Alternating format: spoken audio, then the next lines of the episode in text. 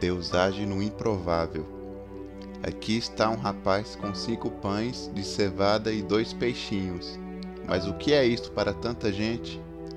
João, capítulo 6, versículo 9. Deus ama o improvável. A Bíblia está recheada de fatos surpreendentes que confirmam isso. Pessoas comuns foram usadas por Deus para realizarem feitos extraordinários. Por isso, mesmo que você se sinta fraco ou humilhado, derrotado ou desprezado, confuso ou impotente, inseguro ou com uma vida miserável, não se desespere. Apenas lembre-se de que Deus age no improvável e certamente Ele usará você para manifestar toda a sua glória. O segredo, então, está em entregar tudo a Jesus e confiar na sua ação.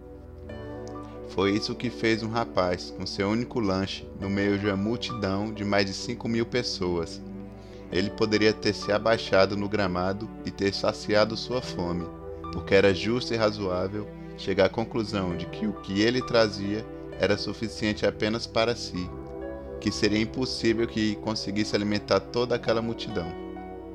Deus nem sempre usa as pessoas mais fortes, inteligentes ou famosas para fazer grandes obras a Bíblia não registra sequer o nome daquele rapaz, mas registra o seu feito.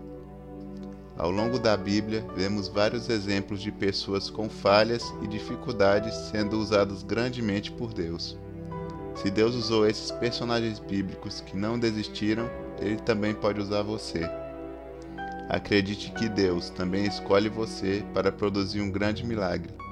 Ele sabe que você é um improvável no meio da multidão mas usará isso para mostrar ao mundo que as pessoas fortes de hoje são aquelas que confiam no único Deus e dependem exclusivamente da sua graça.